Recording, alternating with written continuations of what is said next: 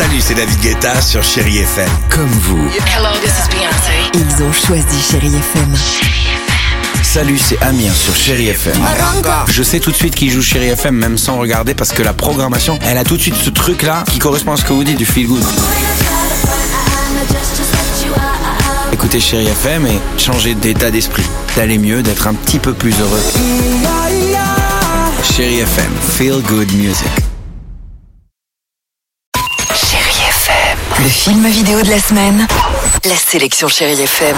Marc Choquet. Bonjour à tous, et j'espère que le muguet n'a pas trop fané depuis le week-end dernier et qu'il parfume encore votre bel intérieur.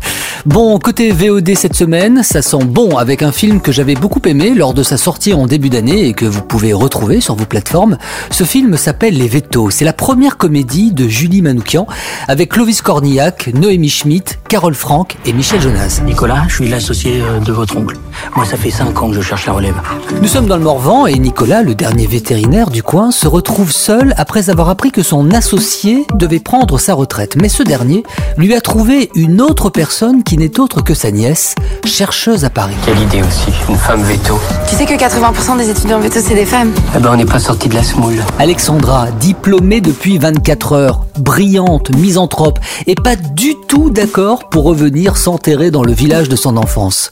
Alors la question se pose, est-ce que Nicolas parviendra-t-il à la faire rester? Clovis Cornillac, bonjour. Bonjour. Vous avez été tout de suite séduit, hein, je crois, hein, par ce projet, par cette histoire. J'ai été euh, ouais, happé en voyant un film qui s'appelle Les Vétos et ça a fait tilt immédiatement en me disant mais un film sur les vétérinaires, on n'a jamais fait de film sur les vétérinaires. J'étais presque jaloux de me dire que je n'ai pas eu l'idée. Ensuite j'ai lu et le scénario était très bien écrit, euh, très chouette à, à lire. Donc euh, c'est parti de là. Après j'ai rencontré Julie, euh, j'ai vu qu'elle avait une vraie ambition de cinéma et, du coup bah, euh, en route quoi. C'était formidable donc c'est une belle aventure.